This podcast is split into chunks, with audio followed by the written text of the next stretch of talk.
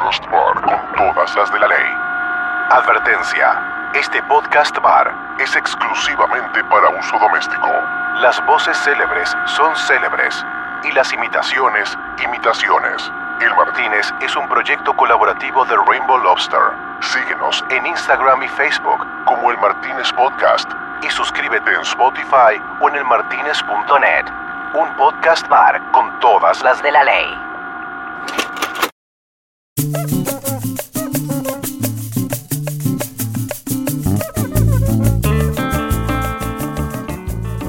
Este podcast bar Cotorrón, eh, digamos que es muy loco porque a veces hay como rachas. No hemos tenido los músicos, hemos tenido una época que teníamos gente de comedia eh, y de repente han llegado los colombianos y de pronto, últimamente sin quererlo, ¿ah?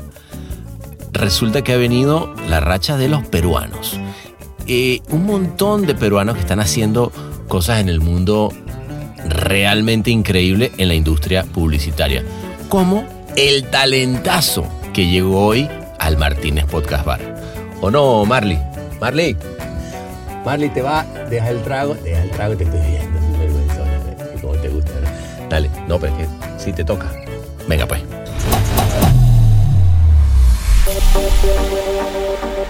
Hoy es Chief Creative Officer de David Nueva York.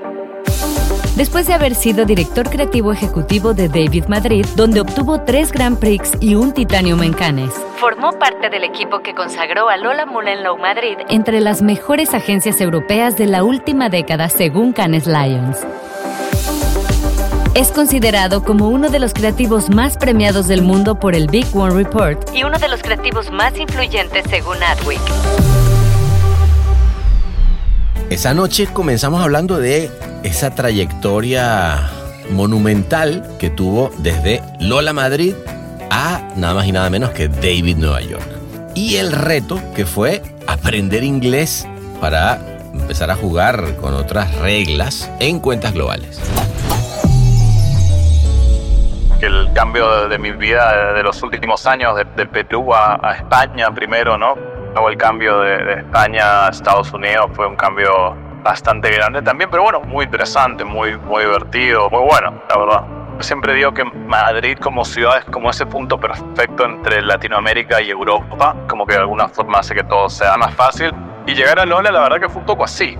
Mucha gente latina alrededor, entonces eso como que lo hacía más fácil, pero cuando me estaba entrevistando, hablaba con Tomás y Tomás me decía, pero ¿tú qué tal en inglés? Yo le dije, bien. Y me acuerdo que cuando llegué y empecé a trabajar para Magnum, donde claro, era el cliente global, el cliente estaba en Londres, y, dices, wow, es que no sé inglés. Nos pasamos también por Magnum, que fue una cuenta que él manejó.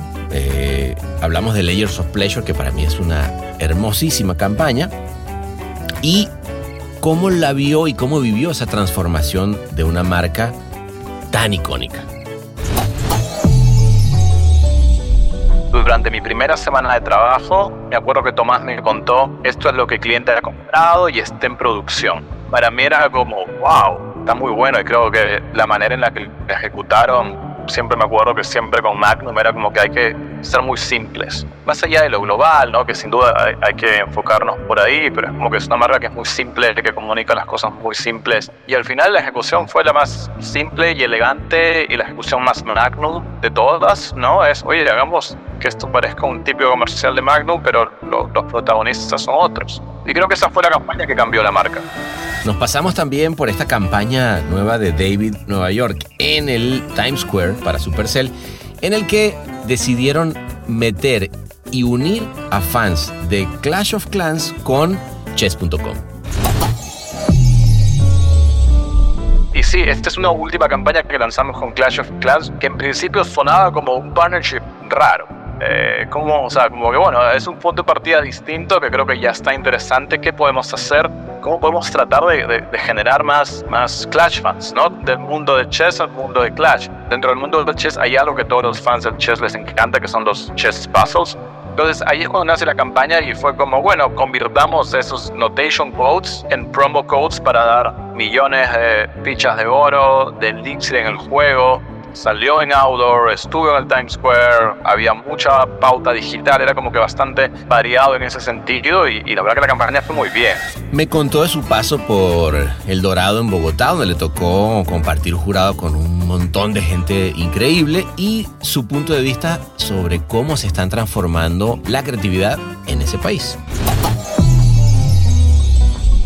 vengo siguiendo el dorado hace, hace, algunos años ya. O sea, creo que Colombia como mercado viene subiendo. Tú veías campañas muy buenas, como muy locales, que se coge algo muy único y lo desarrollan de una manera increíble. Y de pronto tienes unos trabajos que están muy buenos para afuera, ¿no? De campañas para Estados Unidos, takeovers del Times Square, otras campañas que hacían para Asia. Entonces, la verdad que fue una muy grata sorpresa. No podía no pasar por el behind the scenes y el proceso para haber hecho Steven Age de Burger King, que sin duda ha sido una de las grandes campañas de la última década en el mundo, cuando una marca decide entrar ahora sí como debe ser y a full en el gaming.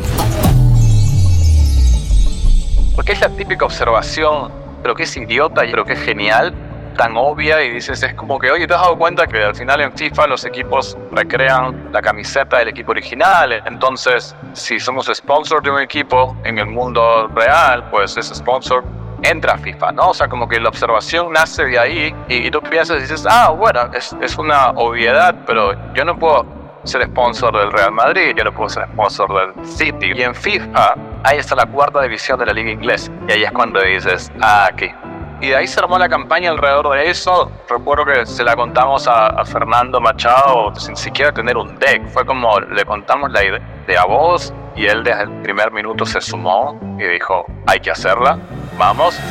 Todo esto nos llevó al título de esta noche preciosa y magnífica que tiene que ver con las ideas difíciles, ¿no? Esa, esa ventaja que tiene trabajar entre amigos, pero sobre todo buscar las ideas que no va a ser tan fácil llevar a cabo.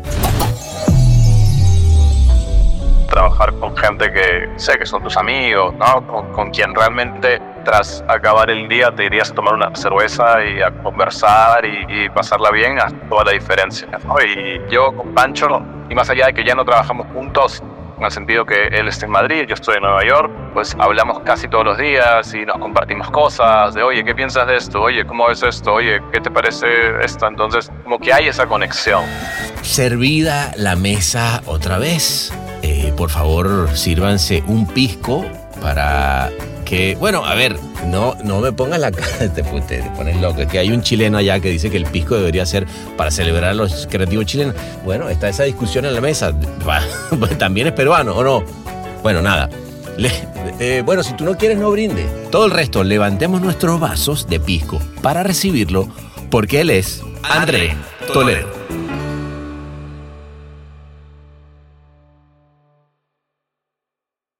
El buen André, ¿cómo estás? ¿Cómo, cómo va todo, amigo? Muy bien, muy bien. Bastante, bastantes cosas, pero, pero moviéndose bien, conociendo más Nueva York. Sí, ¿verdad? adaptando un poco. Desde abril, desde abril estás, del 2022. El día de mañana cumple un año. Un año. Ah, ok. ¿Y qué tal? Bien, a ver, fue un cambio muy grande, ¿no? De, de, de, después de muchos, muchos años en, en Madrid, eh, casi nueve años. Claro. Sin duda el cambio es como, como, como gigante, ¿no? Es como Madrid y no hay. Me imagino, nada más me imagino, sí. Pero, pero muy bien. Oye, ¿te parece que nos vayamos este, a tomar un, un algo a la Ribera Francesa, ¿vale? Allá al Martínez, este, como para me parece. dejar un poco atrás este Estados Unidos y, y, darnos con algo un poquito, porque viste, viste que nos ayuda el cambio de horario, ¿no? Entonces ya no, nos podemos tomar algo con menos culpa. Con menos culpa, total. Parece perfecto. Bueno, vámonos pues, venga.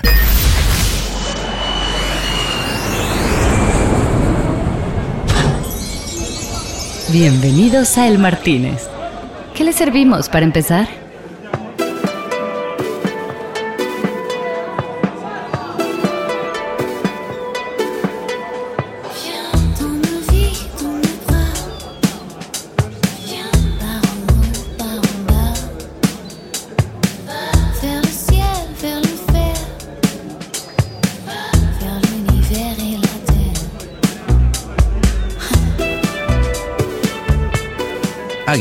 Andrea. Mira. Eh, ¿Qué te vas a tomar, amigazo? Yo un rosé. Rosé, vamos a pedir, ¿te parece que pidas la, la botella grandota? Venga, pidamos esa. Como, como un vaso de- Ah, eso, No. Le botellé es. Ya, se ríe porque es, es- es como- es un clásico. Dice que. Ya sabes, claro. Este ya, ya, ya, él, él ya, él ya se la sabe, ya sabe cómo, está, cómo es todo. Oye, eh, no, pues qué placerzote, André, la verdad que, que tenía muchas ganas de que nos tomáramos este, este traguito por acá, porque, porque nada, me parece que, que la cantidad de, de- de cosas que has hecho y el periplo que has tenido, digamos, por profesional, pero también me- quiero pensar que personal, ¿no? Ya me dirás, ¿no? No es lo mismo. Justamente ahorita estamos hablando de, de lo que significa vivir en dos grandes metrópolis, ¿no? Desde Madrid a Nueva York en, en nueve años. Este, nada, me parece un, un lindo viaje, ¿no? Sí, no, no, sin duda. La verdad que, que- el cambio de, de mi vida de los últimos años, de, de Perú a, a España primero, ¿no? Fue un, Claro. un cambio de... de- eh, y luego de nueve años hacer una, el cambio de, de España a Estados Unidos fue un cambio bastante grande también, pero bueno, muy, muy, muy interesante, muy, muy divertido, muy, muy, muy bueno, la verdad. Viste que una de, la- una de las cosas que, que por, por alguna razón, bueno, no por alguna razón, porque obviamente de, de Perú ha salido gran talento, ¿no? y no, no es que por cualquier razón, pero últimamente eh, he tenido el gusto de, de- de compartir, que por cierto, aquí está el, aquí está el Roseto, aquí, si no te lo tomo, mira, salud, hermano. Este, mm, Saludos, hermano. Muchísimas gracias. eh, no, por favor. He tenido el gustazo, vale, creo que ya son, no sé, los últimos cuatro veces, cuatro noches hemos estado acá, hemos estado con, con hermanos de Perú. pero, pero qué interesante, eh, porque claro, yo me imagino que uno es mucho más cercano, y en tu caso cuando te fuiste a, a- a Lola Mullenlow, em, bueno, de repente quizás desde lo latino o, o el idioma, etcétera, nos, nos ayuda, pero al final terminaste, digamos, trabajando para, para campañas también icónicas, también en, en inglés. Cuéntame un poquitito. eh, Magnum, por ejemplo, que, que es una cuenta que a mí yo creo que de las también icónicas de, de, Lola, pero para ti, para ti ¿cuál, ¿cuál te llevas como que ese fue esa, esa, ese recuerdo que uno siempre se lleva de chamba, ¿no? No, eso fue. Lo primero creo que. No sé, yo siempre digo que Madrid como ciudad es como ese punto perfecto entre, entre Latinoamérica y Europa. ¿No? Es como que tienes la vida europea, pero al mismo tiempo, para empezar, por, por ser tu idioma. ¿No? Como Claro. que es mucho más fácil adaptarse y luego creo que la cantidad de latinos que hay en España y en especial en Madrid, como que de alguna forma hace que todo sea sea más fácil, ¿no? Como que sea una, una, una un poco más fácil. Y llegar a Lola, la verdad que fue un poco así, ¿no? Lola, una agencia, mucha gente latina, trabajé con Tomás Stiglia, argentino, con Pancho, chileno, Claro. y había mucha gente alrededor, entonces eso como que lo hacía más fácil, pero claro, lo que tú dices, ¿no? Magno. Y yo me acuerdo que cuando me estaba entrevistando, eh, eh, hablaba con Tomás y Tomás me decía, pero tú qué tal en inglés? Y yo le dije, bien, o sea, bien, o sea, no, no soy un pro, pero, pero bien, ¿no? O sea, como que me, sé, hablo en inglés, me puedo expresar, puedo, Me, me defiendo, como dicen, me defiendo, ¿no? entiendo, ¿no? O sea, como dije, bien. Y me acuerdo que cuando llegué y empecé a trabajar para Magnum, donde claro, era el cliente global, el cliente estaba en Londres, y, y dices, wow, es que no sé inglés, ¿no? O sea, como que sé, pero, pero el inglés profesional, el, el pensar en inglés, el escribir un Claro. inglés, el pensar una línea que funcione en inglés, el, el entrar una y que de pronto pues los clientes son ingleses de todos lados del mundo y que de pronto te pierdes y de pronto vuelves a conectar y de pronto te pierdes y vuelves a conectar. Como que el inglés sí fue un tema de... Yo pensé que sabía inglés, pero en realidad no, no, no sé. ¿no? Claro, claro. Y- y fue un challenge, o sea, yo me acuerdo que llegué y dije, bueno, o sea, creo que si hay algo que tengo que hacer aquí para, para, para avanzar, para poder crecer en esta empresa, porque al final Lola, y creo que lo, lo mismo luego David Madrid, ¿no? Si bien era una agencia que estaba en Madrid, la realidad es que el, el, el 80% de su negocio era de afuera y, y el crecimiento de la agencia iba en esa dirección. Claro. Entonces, bueno, Lola también era una empresa que pues te ayudaba y acuerdo que te pagaba el 50% de las clases de inglés, o sea, como que tenía ciertos beneficios para ayudar a los empleados a, a mejorar su inglés, ¿no? Entonces yo me metí de lleno con eso, tenía, me acuerdo que, no sé, durante un año a lo mejor tenía clases de inglés, tipo un profesor que iba a la agencia eh, dos o tres veces por semana, así durante un año, ¿no? O sea, intenso un año, y de ahí seguí con las clases, pero ya un poco menos intenso. Eh, y al final, pues naturalmente también más allá de las clases, poco a poco, pues trabajando, lo vas mejorando, vas entendiendo un poco mejor cómo funciona. Pero sin duda eso fue para mí un, un, un, cambio. Y creo que más allá del inglés, el trabajar para un cliente global. Claro. ¿no? Al final yo venía a trabajar para tú, donde podías usar un locutor, donde podías cogerte de ciertos insights que funcionaban, ¿no? Como que había una serie de, de trucos o recursos que podías usar y de pronto te vas a trabajar a, una cuenta global y más allá del idioma, es como, no, no, no, pero esto tiene que ser algo que funcione en todos estos mercados, que no haya un locutor, porque de ahí, que no haya diálogos, porque no se puede traducir después, es un lío, tiene que ser una línea y que la, la línea eh, no sea un juego de palabras, sino que funcione muy bien y cómo se adapta a español, cómo se adapta a portugués, cómo se adapta tal. Entonces, sin duda, todo el mundo global para mí fue sí, fue un cambio, ¿no? O sea, era, era más allá del idioma, era, era un juego con otras reglas totalmente distintas. No, no, pero qué, qué lindo porque, porque de nuevo, ah, y, y, te digo Magnum y por, porque soy un gran fan de, de muchas de las cosas que, se hicieron, ¿no? Y que hicieron allá eh, ustedes.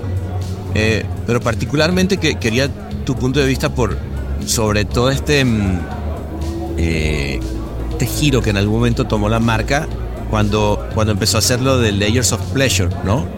Eh, y, que, y que decidió, y digamos, de las primeras marcas, yo recuerdo que haberse comprometido realmente a hablar a la comunidad eh, trans, ¿no? En un idioma eh, muy lindo, además, con una poesía, etcétera, ¿no? Este, te tocó estar cercano a eso, ¿cómo, cómo lo viviste, ¿no? Yo me acuerdo que cuando yo, yo no trabajé en esa campaña, -huh. pero cuando yo llegué, durante mi primera semana de trabajo, me acuerdo que Tomás me contó, oye, estamos haciendo esto.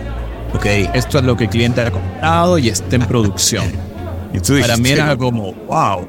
¿No? O sea, como que. Claro, qué loco, ¿no? Como, uff, esto raro. O sea, imagínate yo recién llegado a Europa, a Lola, que era una agencia que yo admiraba de siempre, y de pronto dices, oye, ¿qué tal? Y, y Tomás me decía, no, mira, estamos por producir esto. Y dices, wow, es como que está muy bueno y creo que la manera en la que la ejecutaron como que siempre había ese, ese, ese, siempre me acuerdo que siempre con Magnum era como que hay que ser muy simples no es como que más allá de lo global no que sin duda hay, hay que enfocarnos por ahí pero es como que es una marca que es muy simple que comunica las cosas muy simples. Y al final yo recuerdo que cuando yo llegué estaban como viendo cuál era la ejecución cómo lo contábamos hablaban con el director cómo hacerlo y al final la ejecución fue la más simple y elegante y la ejecución más Magnum de todas, ¿no? Es, oye, hagamos que esto parezca un típico comercial de Magnum, pero lo, los protagonistas son otros. Buenísimo. ¿no? Y va conectada con el producto, o sea, era como que perfecto. Y creo que esa fue la campaña que cambió la marca, en mi opinión. O sea, sí, de acuerdo, de acuerdo. Eh, fue justo ahí cuando yo llegué, cuando estaban por producir esa campaña, Obviamente eso es, eso es parte del esfuerzo de, de, muchas otras campañas que llegaron hacia ahí. El año pasado, el año anterior habían hecho una campaña de radio muy buena eh, que había ganado oro en Cannes, se ganó dos oros y como que ganó el Grand Prix. Y poco a poco venían ya tipo llevando la marca en otra dirección, pero creo que sin duda esa fue la campaña que dio el cambio por completo, ¿no? Dio el cambio y la marca tuvo... Eh, tuvo otra estatura en ese sentido, se abrieron a campañas más artísticas, eh, donde hacían distintas colaboraciones, como que creo que esa fue la, la, campaña que dio el, el, giro y se, y se convirtió en lo, en lo que Magnum es a día de hoy. Qué lindo, ¿no? A mí, a mí digo, te lo pregunto, eh, obviamente que, que, también me gustaría hablar de, de, lo que está pasando ahorita en Nueva York, en, en David, pero te lo pregunto porque viste que luego uno tiene como esas marcas que te van como se va convirtiendo en, en, parte de, de, de, tu recuerdo, un, po un, poco, ¿no? Empiezas como a decir, claro, mira cuando hicimos aquello, y, me parece lindo siempre como que conectar, sobre todo a veces, digamos, cuando la creatividad realmente es solo un resultado de, como bien dice, una marca que, que se arrojaba, ¿no?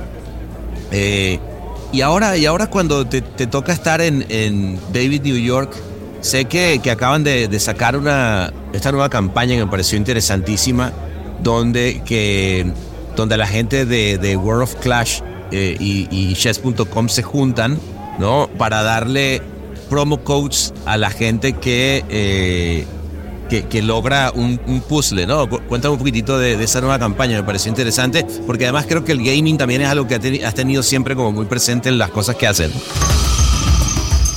Esto es El Martínez.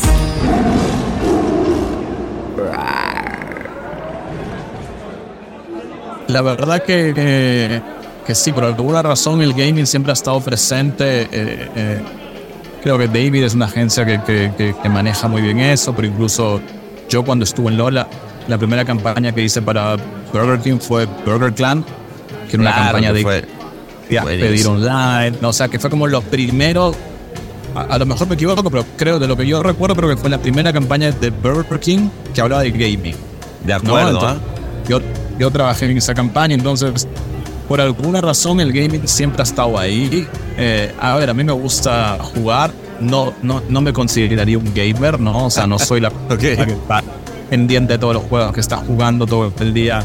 Aunque Clash of Clans juego bastante, últimamente en especial, pero, pero por alguna razón siempre ha estado ahí, ¿no? Como que siempre ha estado ahí en las campañas que hemos hecho y en las cosas más icónicas que creo que hemos hecho durante estos años. Eh, y sí, esta es una última campaña que lanzamos con Clash of Clans que en principio sonaba como un partnership raro, ¿no? Como Clash of Clans. A mí también cuando lo vi dije, pero, ajá. Sí, claro, se junta con chess.com, que por otro lado es como que la plataforma líder de, de, chess en el mundo y es, es gigante. Entonces fue como, bueno, eh, como, o sea, como que bueno, es un punto de partida distinto que creo que ya está interesante. ¿Qué podemos hacer? Y un poco la estrategia era, oye, y, creo que todos lo, lo, sabemos y lo hemos vivido de formas distintas, el ajedrez es como de pronto en los últimos cuatro años eh, dejó, se convirtió en algo trendy, ¿no? Se convirtió en algo cool con The Queen's Gambit y en Netflix, lo mejor fue una de las, las cosas. Le elevó, entonces es súper trendy y es súper cool el día de hoy. Está buenísimo y era como que, ¿cómo podemos convertir esos, esos los fans. No, tenemos este partnership, hay muchas acciones que están pasando en la plataforma de Clash, en la plataforma de Chess. ¿Cómo podemos tratar de, generar más, más Clash fans? ¿no? ¿Cómo podemos no robar, pero prestar del mundo de Chess al mundo de Clash?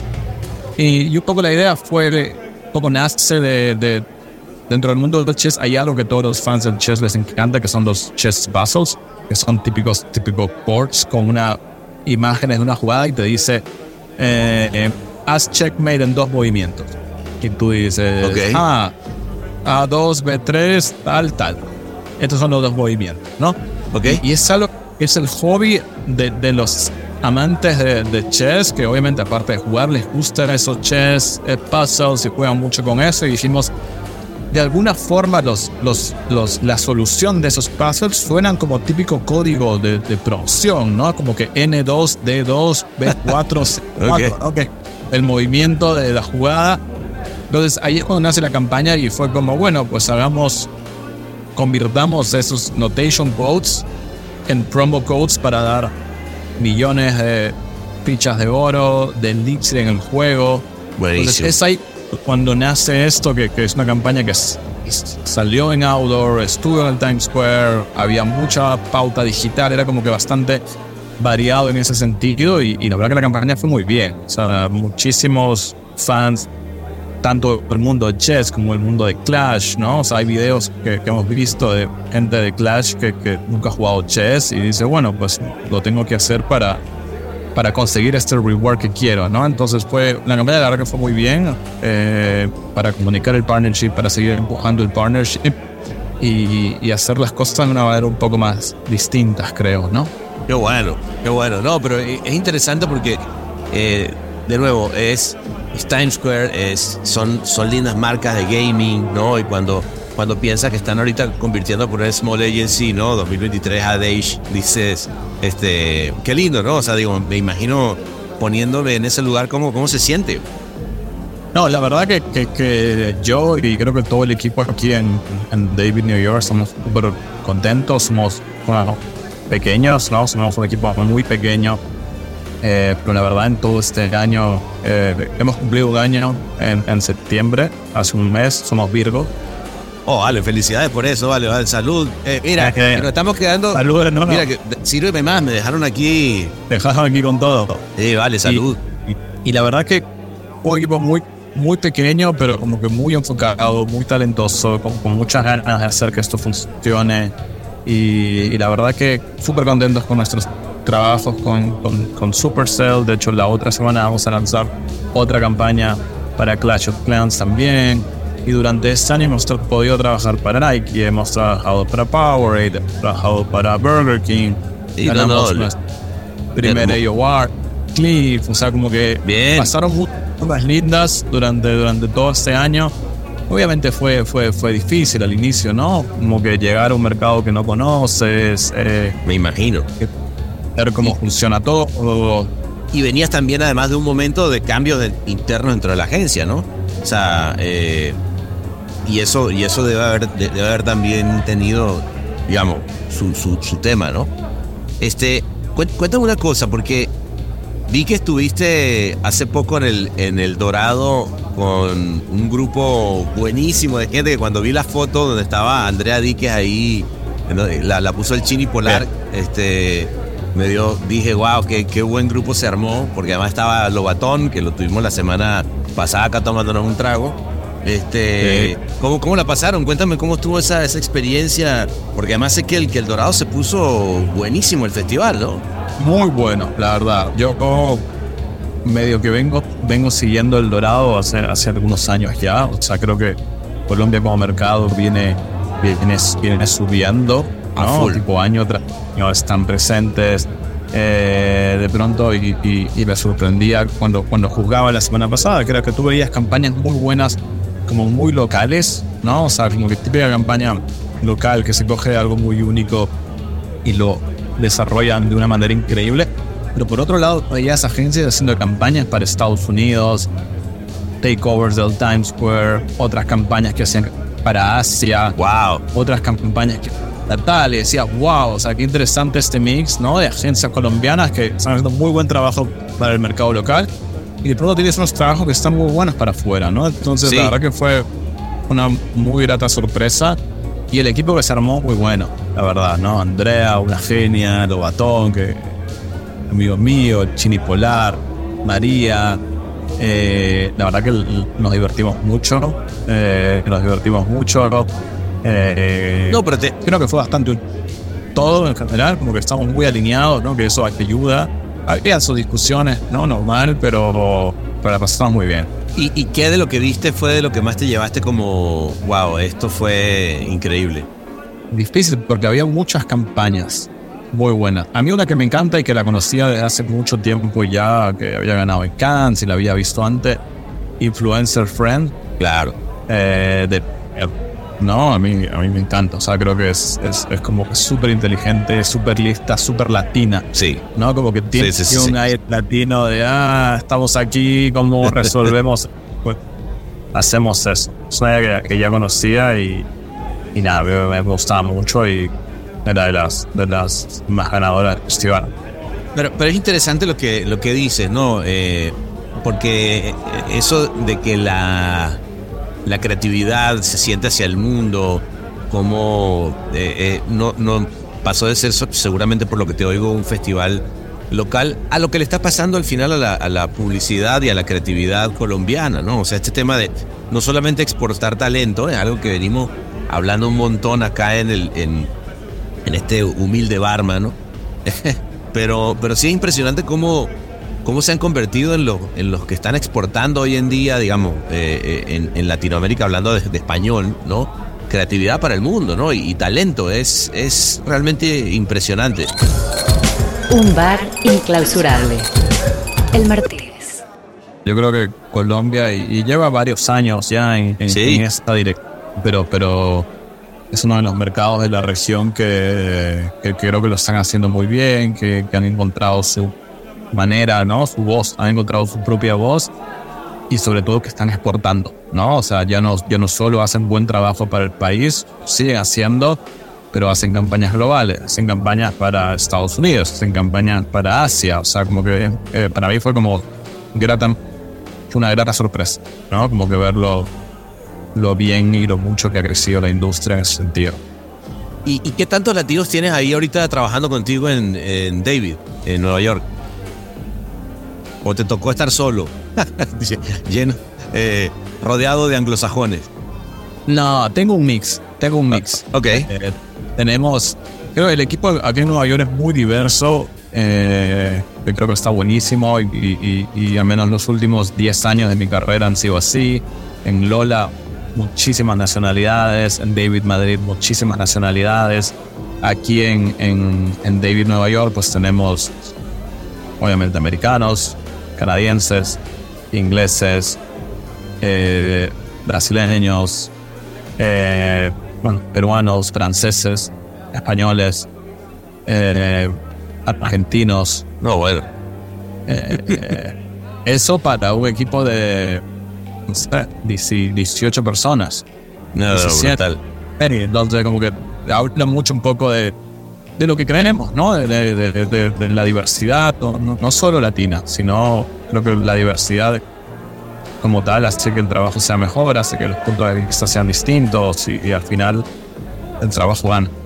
Total, total, ¿no? Y, creo que, que ese trabajo gana, digamos, que es el trabajo que han venido haciendo, pues ya cuántos años, ¿no? Yo, eh, digamos, si me, volviendo al tema del gaming, eh, quiero que me cuentes un poquitito, porque aquí yo tuve la- el gusto de, de tener al, al gran Pancho y pasamos un poquitito por, Steve- por Steven Age, pero quiero Sí. que me lo cuentes desde tu lugar, porque obviamente, digamos, sigue siendo y creo que va a quedar ahí para por muchos años como una de las grandes eh, acciones publicitarias, donde, donde efectivamente una marca, como dices tú, que, que incluso fue pionera en el tema de gaming, vino además a poner un pie a decir, bueno, mira, mira cómo se hace, ¿no? Entonces, primero te voy a pedir, porfa, tengo acá a unos un par de japoneses que aprendieron a hablar español, que sabían que iban a, que iba a venir para acá, entonces me, está- me están pidiendo que le cuente, porque viste que estos japoneses eh, medio millennials, eh, de hecho creo que cuando ganó en, en 2020 ellos tenían, ¿cuánto? Estaban todavía chavos. Cuéntale un poquito, Chavo. ¿cómo fue, cómo fue la idea? O sea, que vamos a, a- a hablar de ese patrocinio increíble que fue Steven Age. Primero cómo fue y luego que me cuente un poco cómo, digamos, cómo se llega, el, el behind the scenes, etcétera, ¿no? Sí, yo creo que, creo que las dos preguntas van a ir de la mano.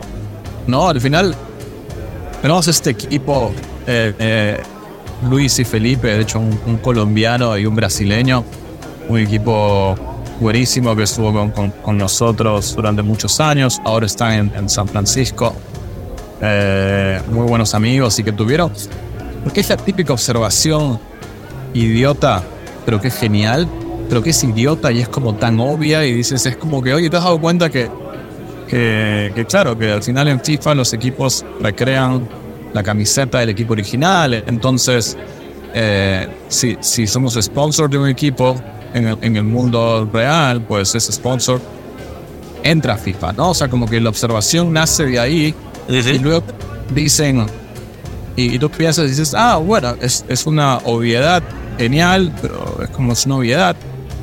Y ahí lo, lo primero que viene a tu mente es, claro, pero yo no puedo ser sponsor del Real Madrid, yo no puedo ser sponsor del City, yo no puedo ser sponsor del Benfica, que no saben. Es como, es observación, y ahí viene la brillantez. Y en FIFA, ahí está la cuarta división de la liga inglesa. Claro. Y ahí es cuando dices, ah, aquí. Ahí encontraron el hueco en la Matrix. Claro, o sea, lo, lo primero era genial, pero lo segundo es cuando dices, pues, pues ya está. Oh, y dices, sí. Y de ahí se armó la campaña alrededor de eso. Recuerdo que se la contamos a, a Fernando Machado sin, sin, creo que sin siquiera tener un deck. Fue como le Ah, ¿en contamos la idea. Sí, de, de, de- de a voz. Y él desde el primer minuto se sumó y dijo, hay que hacerla. O sea, sí, vamos.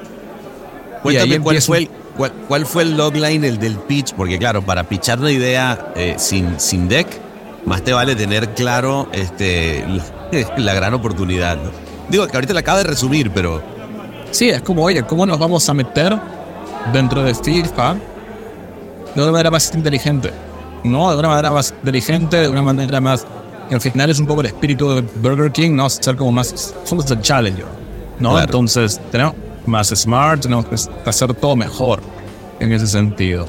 Y cómo vamos a crear toda una campaña alrededor de eso, en el que, claro, armando una, una, una mecánica, pues los jugadores vamos a tener a Mbappé, a Ronaldo, a Messi, con la camiseta, pero con el logo del Burger, ¿no? Es como que todo cerraba y desde el primer minuto Fernando estuvo ahí, dijo, hay que hacerlo, y ahí empieza un proceso muy largo, como imaginarás, ¿no? Porque Claro. entonces, hay que hablar, hay que hablar con el equipo, hacer el contrato, que los abogados revisen el contrato, revisar todo, ser el sponsor, hacer la nota de PR. Es como que un proceso largo y me acuerdo clarísimo que fue como firmamos el deal, como que se hizo, done, y ahí fue como, ah, bueno, ahora hay que esperar como, no sé, siete meses a que salga. O sea, no, no hay nada que podamos hacer ahora, ya está. Ahora solo queda esperar. Y, y recuerdo a- al, al equipo que, que trabajó en la idea, que pre-reservaron el FIFA, compraron el juego, tipo el primero, y era los nervios de ¿y qué pasa si no está? No, claro. ¿Sabes? claro.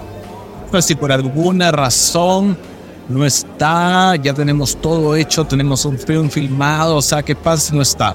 Como que fueron los primeros en, en- en comprar el juego, en hacer el- la pre-reserva del juego. Lo probamos y fue como, uff, está. El logo está, la gente lo puede jugar, eh, todo funciona. Y de ahí nace, o sea, e- eso fue como, como que hubieron como tres grandes momentos de duda, ¿no? El primero es, ¿lo lograremos hacer? Hay que hacer el sponsor de un equipo, o sea, es, es un lío, ¿no? No es fácil. Claro, no era, no era tan simple, o sea. Parte 2, que era eh, tarea en el juego, que era más, era, era un, una duda un poco más tonta, porque en el contrato salía que iba a salir en el juego. Era como parte de los beneficios de hacer sponsor del Steven Age, pero era como la- el miedo natural. Y luego era, ¿la gente lo hará? ¿No? Sí. Porque era como, habíamos trabajado durante un año en esto, habíamos tenido tanta paciencia. que ¿Viste que te pasa que de pronto hasta ya, ya la idea te deja de gustar tanto? claro, claro, claro. estado trabajando un año en eso y dices como bueno, no sé, ya está. Y sobre todo porque no era un challenge fácil, ¿no? Y que creo que eso a todos nosotros nos dio un aprendizaje muy grande del, del mundo gaming, ¿no? Y es porque es, es un challenge en el que le pides a un gamer que entre a un modo de juego, que elija de Steven Age, que entre a tu, tu, tu, tu, tu, cuarta división UK, elija de Steven Age, que antes de salir al campo cambien los jugadores Claro. y ponga jugadores top, que salga al campo, que haga estos challenges que tenemos, gol de cabeza, gol de aquí, gol de allá, que filme ese video, que lo suba Suba. con el hashtag y lo ponga y de ahí reciba un código promocional por el distinto reward. Wow. Es un journey jodido. Sí, O sea, sí, sí, sí, sí. como- lo- todos los pain points posibles metidos en un solo journey. Todos, o sea, todos. O sea, realmente como que dijimos, bueno, ya está. Y fue un éxito. O sea, fue Un éxito. éxito. Eh, salió- salimos como en, no recuerdo exactamente, pero diría que, no sé, 14 mercados distintos, desde China, Estados Unidos, Brasil, Francia, España, Portugal eh, y muchos otros que no recuerdo ahora. Funcionó muy bien. Y como que creo que, que te enseña mucho del, del cómo la historia, el, el- el challenge tiene que ser interesante. ¿No? O sea, Claro. para el mundo gay, como que a lo mejor lo simple eh, y poner el- la marca en tu banner en el, en el campo de FIFA, a lo mejor no, no es lo más exciting, ¿no? Es como, pero si tienes un challenge que tiene algo interesante, es como, ah, este es el underdog. Vamos a apoyar Claro. el underdog. El challenge, más allá de su complicación, tenía muchas cosas que hacían este challenge un challenge muy interesante y muy atractivo para la comunidad. Entonces creo que eso hizo que, que, que sea un éxito, que vaya muy bien, incluso era muy interesante como al final la promoción obviamente tuvo un, un tiempo limitado, ¿no? Eh, a nivel global, Claro. un tiempo limitado. Y nosotros entramos como al mes de acabar la promoción, entramos a Twitter, poníamos hashtag Steven A. Challenge y había mucha gente que ya, ya, sin, ya sin ninguna intención de, de, de, de conseguir un reward, de conseguir comida gratis, hacía eso. El Martínez Es el Martínez. Sí, él. Hola, Martínez. ¿Por qué no? Está bueno porque, porque digamos, visto desde otro lugar, yo, yo te oigo y, yo me, imagino, me pongo en lo- en los pies de ese, de ese game y dice, bueno, es un game en sí, ¿no? O sea, al final del día, eso es lo lindo también de la promo. O sea, que, que eso mismo que haces dentro de un videojuego, que es, pon esto, pasa este mundo, agarra esta espada, no sé qué, papá, para que al final llegue y te doy entonces ese dorado o esa estrella dorada, cualquier cosa que... Pues aquí tiene un poco lo mismo, ¿no? O sea, eh, poniendo además al, al- al producto como, como el gran reward, ¿no? De, de, de la- de ese gaming experience, pero era como vivir una gaming experience entre eh, el digital, ¿no? Entre, el- entre lo digital y que al final te iba a dar un, un premio tangible. La verdad que desde ese lugar me parece eh, Total.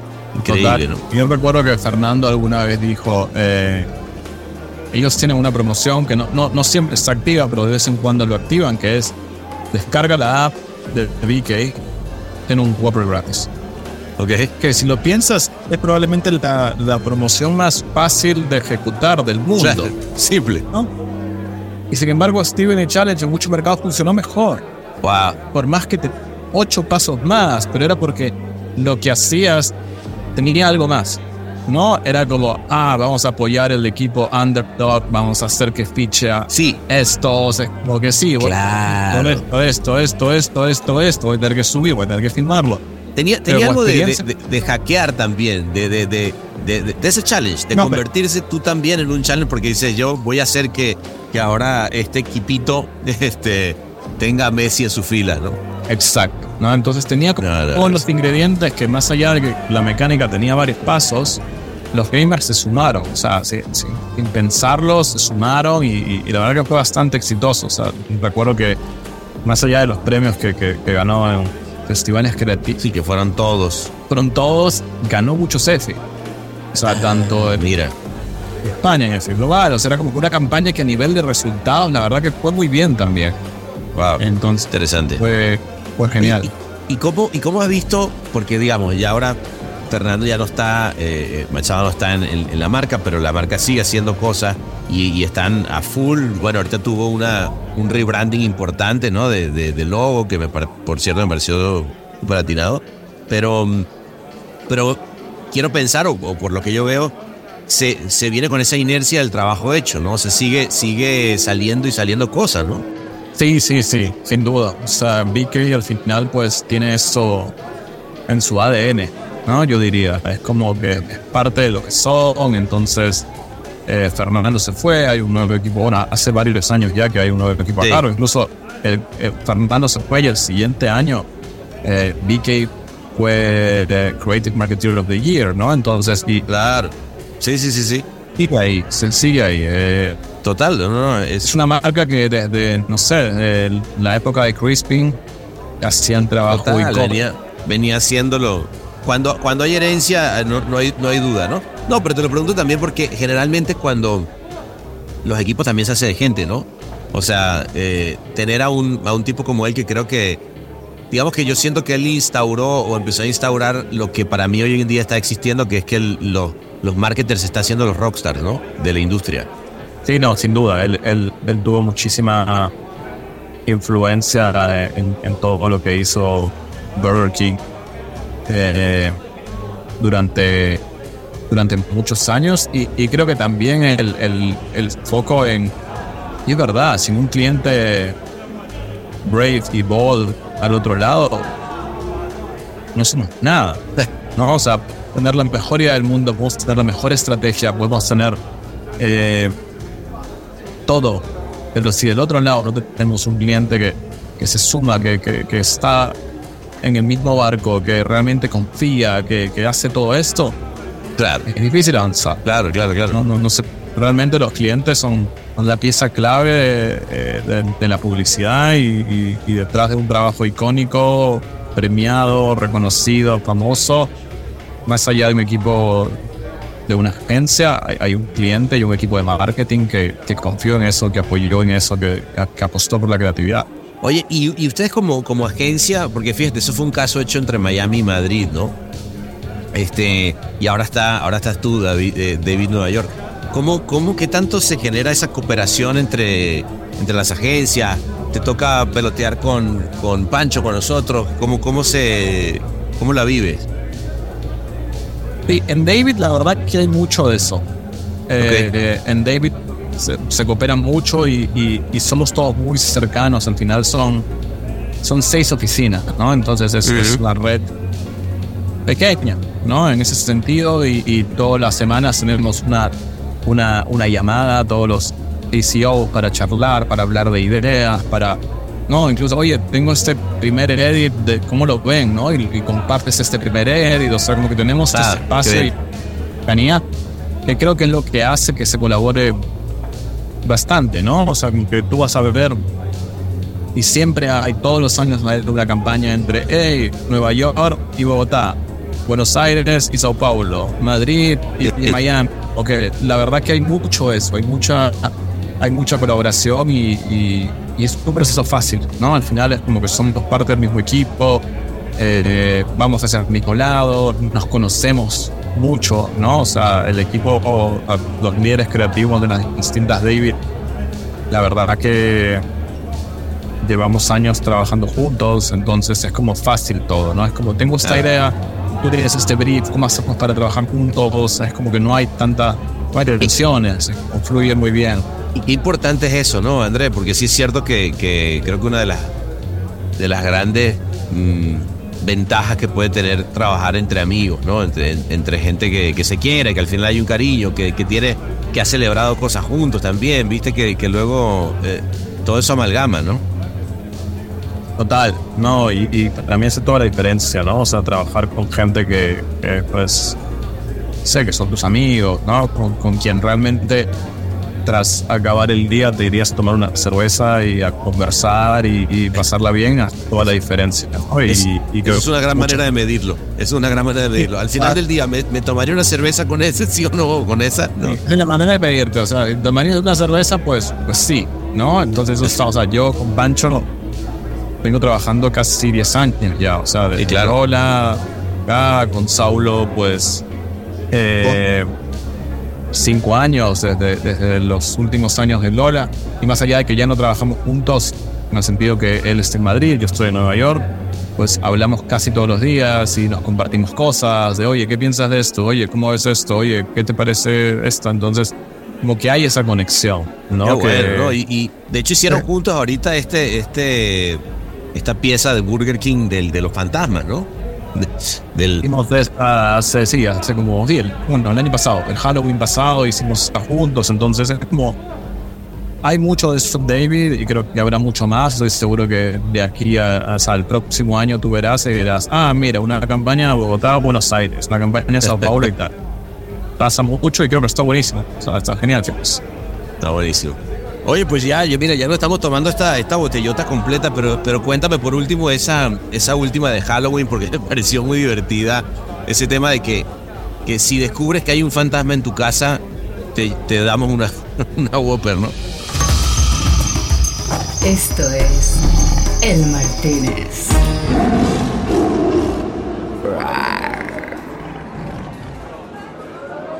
Sí, no, esa campaña a mí me encanta, yo tengo muchísimo cariño porque eh, fue una fue difícil de hacer, ¿eh? porque es una o sea, para empezar la observación era como súper tonta de, oye, creo que todos en algún momento hemos pensado, habrá un fantasma aquí, no habrá un fantasma aquí, ¿qué tal? Y al final la lógica de, oye, si descubres que hay un fantasma ahí, pues, si no tienes un fantasma está buenísimo, ¿no? O sea, genial ¿Está todo bien? Descubres que tienes uno, pues no está tan mal, porque te vamos a dar un 2 por 1 en, en, en Wolver, uno para ti y otro por el fantasma. Eh, entonces, a mí la idea me gusta mucho. Qué divertido. Fue un proceso, fue, fue muy divertido, fue un proceso largo, porque todo lo que haces en la app toma tiempo. ¿No? Claro. O sea, hacer algo en la app toma tiempo, darnos cuenta que el- cada teléfono tiene un magnetómetro, pero cómo conectamos el magnetómetro la app para que esté ahí, toma tiempo. Pero cuando lo haces global, creo que se juntaron como 20 mercados para hacer esto. Wow. Te das cuenta que cada mercado tiene un distinto tipo de app. Entonces, la configuración y el desarrollo de la app de Estados Unidos no funciona para la España. Y el desarrollo de, de España no funciona para Brasil. Y el desarrollo de la app de Brasil no funciona para Italia. Entonces, no, no es que tienes que hacer un desarrollo y de pronto todos los mercados adoptan ese desarrollo. Tienes que hacer como seis desarrollos distintos y, un, y tres mercados usan uno, cuatro usan otro, dos usan otro. Entonces, la verdad que fue eh, un proceso largo de, de, de, de, producirlo, de sacarlo adelante, pero salió adelante, salió adelante muy bien. Muchísima gente participando, o sea, la cantidad de, contenido que salió de esto muy divertido, no, bueno, ¿no? Me imagino. Uy, hay un fantasma, pero bueno, ya está, no está mal. Es. Muchísimas gracias por la Whopper, ¿no? Fue una campaña muy divertida. Halloween es, es, es divertido, es como muy icónico para Burger King. Es muy difícil tener un brief de Halloween también, ¿no? Al final, pues, la marca ha hecho campañas tan icónicas. Uf, pues todas. Tan unos años de Halloween que te llega un brief de Halloween de Burger King y dices, qué bueno. Hasta sustito te da, ¿no? Y de ahí, dices, claro, y ahí te asusto y dices, ¿y ahora qué carajo voy a hacer? Porque, claro, ya has hecho todo. He hecho las campañas más icónicas y es como, ¿ahora qué hacemos? Pero bueno, es los retos, ¿no? No, pero y, y, y, creo que otra cosa linda que es, bueno, primero que, que, para poder tener una idea hoy en día, digamos, de tamaño como la de la otra que estábamos platicando, eh, cualquiera puede tener una idea, ¿no? El tema es cómo, cómo haces la ejecución y cómo la llevas a cabo y cómo haces que llegue al lugar donde quieres que llegue, ¿no? O sea, porque de ocurrencias, bueno, vivimos todos, ¿no? Claro, claro, claro. No, yo siempre digo que a mí me parece que tener una buena idea es como lo más fácil del proceso. No, o sea, ya tengo esta idea que está buenísima y dices, ya, pero eso es, es, o sea, eso es lo más fácil, ¿no? O sea, luego, en el nuevo equipo, tienes que venderla. Esa idea tiene que pasar todos los layers del lado del cliente. Eh, el feedback no tiene que cambiar la idea. Luego tienes que producirla bien. A veces no hay presupuesto para producirla bien, a veces no hay tiempo para producirla bien. ¿no? O a veces hay eso, pero por alguna razón elegimos al partner que no es el partner adecuado, o cosas pasan en el contexto político, social, que cambian la idea. Es como, para que una buena idea salga al aire, tiene que pasar, se tienen que alinear muchas estrellas, necesitas, ¿no? Eh, la valentía de, de, no solo de gente de la agencia, gente del lado del cliente, del lado de la productora, y la testeas, que al testar vaya bien, que haya buenos resultados, que todo eso, entonces ves todo esto y dices, es claro, la parte fácil es sacar la idea, ¿no? Porque estás zona segura sacando esta idea, lo haces en un deck y dices, acá está, tengo claro, esta idea. Y, y, tiene, y tiene ese momento lindo donde además te lo imaginaste todo y lo viste pasando, te emocionó y ya cuando llegas al final dices, Dios mío, ya no puedo no quiero saber más de esto, por favor. Claro, claro, claro. Así, proyectos globales, yo me acuerdo con Magnum, era como, ah, te briseaban esta campaña, ah, genial, ¿cuándo sale? En dos años. Put. Dice, ah, voy a estar realmente de dos años en este proyecto. Sí. Eh, entonces, tener la buena idea, la idea buena es, es importantísimo, pero, pero no es lo más difícil, ¿no? Necesitas que muchas estrellas se alineen, necesitas no solo el equipo creativo on top of this, necesitas al departamento de puentes, al departamento de producción, al departamento de planning, o sea, necesitas a toda la agencia para que esto vaya adelante, y ahí necesitas el mismo apoyo del otro lado, y ahí el partner correcto para producirlo. Es todo un mundo. Con, con, lo cual ya hasta se me ocurre la, el título de esta noche que es las ideas difíciles. o sea, no solamente las buenas ideas, sino las ideas difíciles. Actividades difíciles, eso. ¿No? Eso. y al final, por alguna razón, también son las que más, no sé, alegría, orgullo te dan, ¿no? Es como uf, Claro, dejaste el corazón ahí, ¿no? Dejaste el, el, el pellejo, ¿no? Todo, o sea, dejaste todo ahí y ahí cuando ves que va bien y cuando ves que vale la pena y cuando ves que la idea es, es lo que es, dices, bueno, valió la pena. Qué bueno. Oye, y de cara a este año, eh, y pensando, eh, ya se nos viene próximo Canes, que tienes algo que te esté eh, picando las manos, algo que le tengas fe, ¿dónde, dónde, dónde está tu, tu cabeza ahorita si piensas en, en el trabajo que han hecho? Bueno, todavía queda para Cannes. Yo creo que hay, hay, hay unas campañas que hemos hecho que, uno nunca sabe. Al final es como, es curioso porque eh, yo me acuerdo con una ex dupla que tuve en Lola, Lucas Reis, que ahora está en Londres. Siempre cuando sacábamos una campaña era como decíamos, esto, esto es un bronce. Esto, esto, esto. Esto yo creo que esto puede llegar ahora. Esto, o sea, siempre salía la campaña y nuestra mente era como Ahí mismo lo- ah, le ponías un color, ¿no? poníamos un color y cuando era una semana antes de Cannes decíamos no van a ganar nada. O sea, no No van a ganar nada. shortly, ¿no? Esto ya no. Esto no va a estar mi shortlist, esto no va a hacer nada, no sé. Somos unos boludos, ¿por qué hicimos eso? Entonces es difícil. Digo, hay, hay, hay campañas que a mí me, me- me emocionan, me gustan de, de- de las que hemos sacado en ese tiempo y, y- y hay unas que, que me emocionan también de, la- de lo que queda, ¿no? Y al final, pues, estamos en octubre, queda mucho para... Quedan seis meses, medio año. Todavía mucho tiempo para, para seguir haciendo ideas difíciles, amigo. Para seguir haciendo ideas difíciles. No te- Total. ahorita ahorita que, que terminemos, me vas a traer otra de, de vino y me vas a contar las, las cinco que están buenísimas. Y yo sé que por ahí no te quieres comprometer, porque también es difícil. No, tenía esta que estaba buenísima, el corte ya no fue. No, pero, pero, a ver, creo que eh, me la vas a contar, ¿te parece? Bueno, Va. Oye, de verdad que qué qué placerzote, André. Eh, buenísimo que sigue destrozando la, la gran manzana. Este, y, y nada, poniendo el nombre de los latinos donde tiene que estar, amigo. Gracias, querido. Muchísimas gracias por la invitación, por la botella de rosé, por la charla. Igualmente, amigo, te mando un abrazo grande.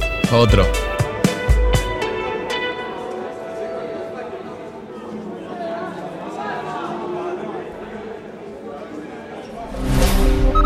Todos los derechos reservados y todos los torcidos depravados.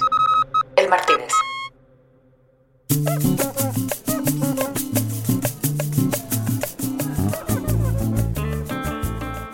Se fue una noche más de contrabando, todos comimos ceviche, todos celebramos y levantamos nuestras copas por la creatividad latina, todo lo que da, y particularmente como Perú ha exportado, es otro país que ha exportado un montón de talentos por todos lados. Nada, llegó el Chini Polar, por ahí andaba Alberto Guachet, vinieron los de, a ver, ¿quién anda? Ah, mira, ahí está, Epa, Giancarlo y Rolando en, eh, ¿cómo está la cosa? Mira, ahí está Lobatón. ¿Qué pasó, Daniel? Este, no, te digo que. Ah, espérame. Ricardo Chadwick también. ¿Cómo va con el libro? Bueno, eh, nada. ¿Qué te puedo decir? La, la noche se nos fue como siempre de las manos, pero había un SQA que se, se selló, que nos va a acompañar para siempre diciéndonos, qué bueno que se siga saliendo de las manos el corazón y la sabrosura para todo aquel que tenga los zapatos bien puestos. No sé qué dije, pero lo dije con rabia, vos, weón.